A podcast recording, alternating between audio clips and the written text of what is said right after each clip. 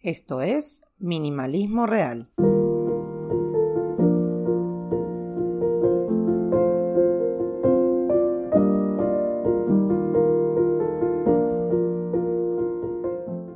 Llega fin de año y nos empezamos a acordar que tenemos que resolver cosas y cositas burocráticas que se nos fueron acumulando a lo largo de las semanas.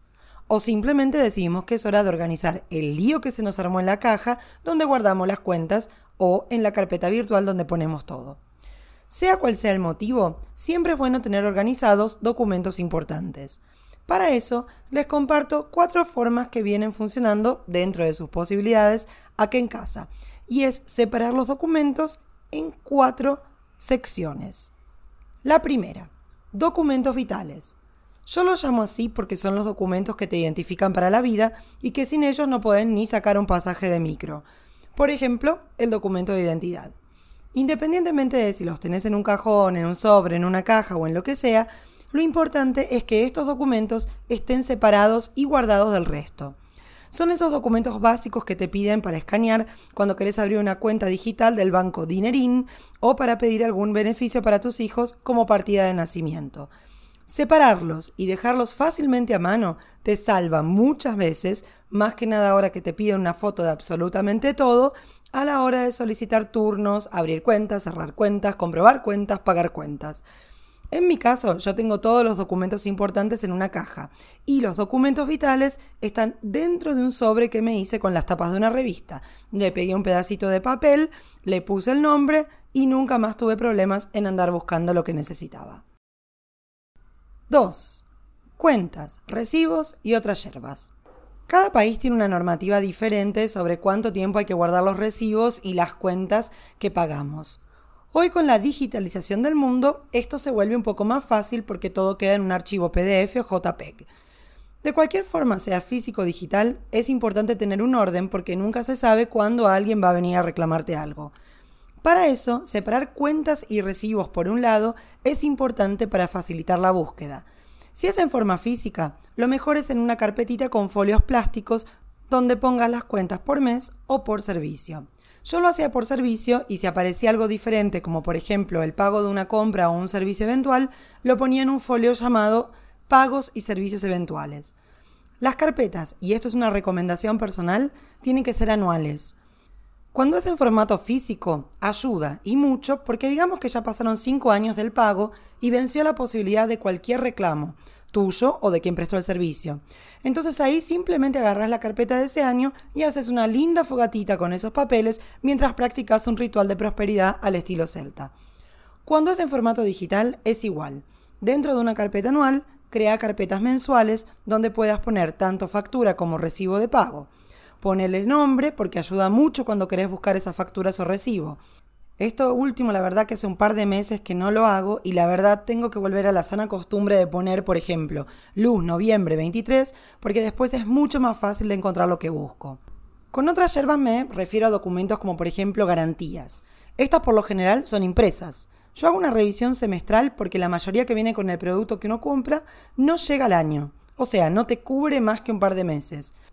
Los manuales no los guardo porque la mayoría ya los puedo encontrar en línea y antes, cuando no, los ponía con las garantías. 3. Documentos administrativos. Esta sección tiene subsecciones. La primera, inmuebles. Si sos el feliz propietario de un inmueble, acá entrarían los impuestos inmobiliarios, sean municipales, provinciales o, no sé, terrestres, porque siempre aparecen impuestos de algo a pagar. Y también la escritura. Si alquilás, contratos y pagos de alquileres. Esto yo no los ponía con las cuentas, el alquiler siempre iba en la sección inmueble. 2. Laboral. Si sos un feliz empleado en blanco o registrado, acá entra el recibo de sueldo. Mi recibo hoy es digital, así que lo guardo en una subcarpeta llamada recibos de sueldo dentro de la carpeta documentos administrativos. También cada tanto me fijo si se realizan los aportes jubilatorios y hago un PDF con los aportes. Eso lo hago porque tengo la esperanza de poder jubilarme a los 95 años y esto sigue así. Cuando yo recibía los recibos de sueldo impresos, los guardaba en un folio y de hecho los sigo manteniendo en una carpeta con folios separados por meses y carpetas separadas por años. En esta parte también entran las rescisiones de contrato, o sea, si alguien te echó o vos te fuiste, todo lo que hayas firmado referente a lo laboral entra en esta carpeta. Ahora, si sos autónomo, acá guardamos los comprobantes de pago de tus obligaciones impositivas. En Argentina se llama monotributo y también los pagos que recibís por tus servicios o productos. 4. Estudios médicos. Los exámenes médicos hay que guardarlos hasta un año o hasta hacer un nuevo examen, dijo mi médico. Y es una regla que sigo con mucho cuidado. En este caso, hoy también contamos con lo digital, pero los exámenes de imágenes generalmente son impresos y gigantes. En este caso, yo recomiendo dejarlo digital guardado en la nube. Recordá que Google tiene 15 GB gratis y te puedes armar una cuenta solo para guardar tus documentos. Y lo que necesariamente sea imagen y necesite ser impreso, guardarlo. Además, si tenemos la suerte de ver un eclipse solar, vamos a necesitar la radiografía del pie de la tía para poder verlo. Así que mejor guardarlo.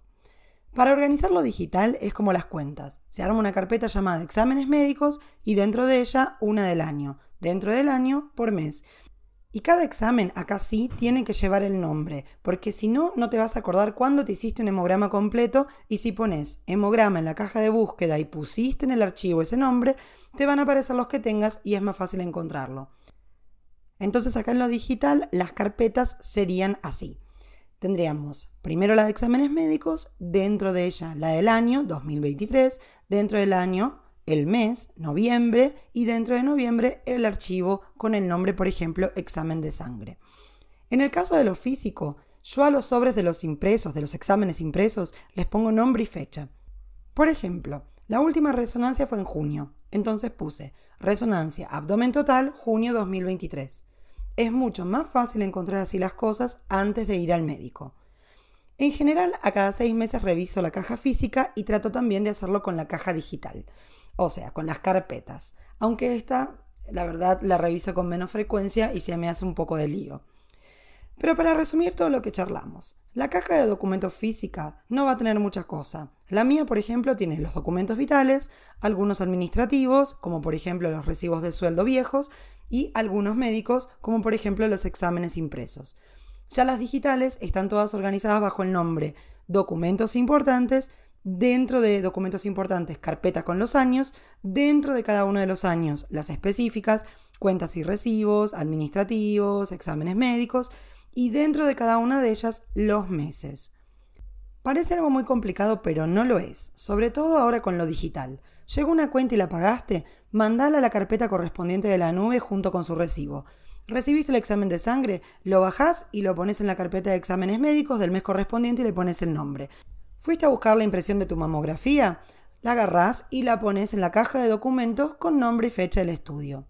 Y una última cosita que es importante. Lo sacaste del lugar para usar, lo volvés a poner en su lugar cuando terminaste, sobre todo con lo físico. Si no, no hay organización que aguante.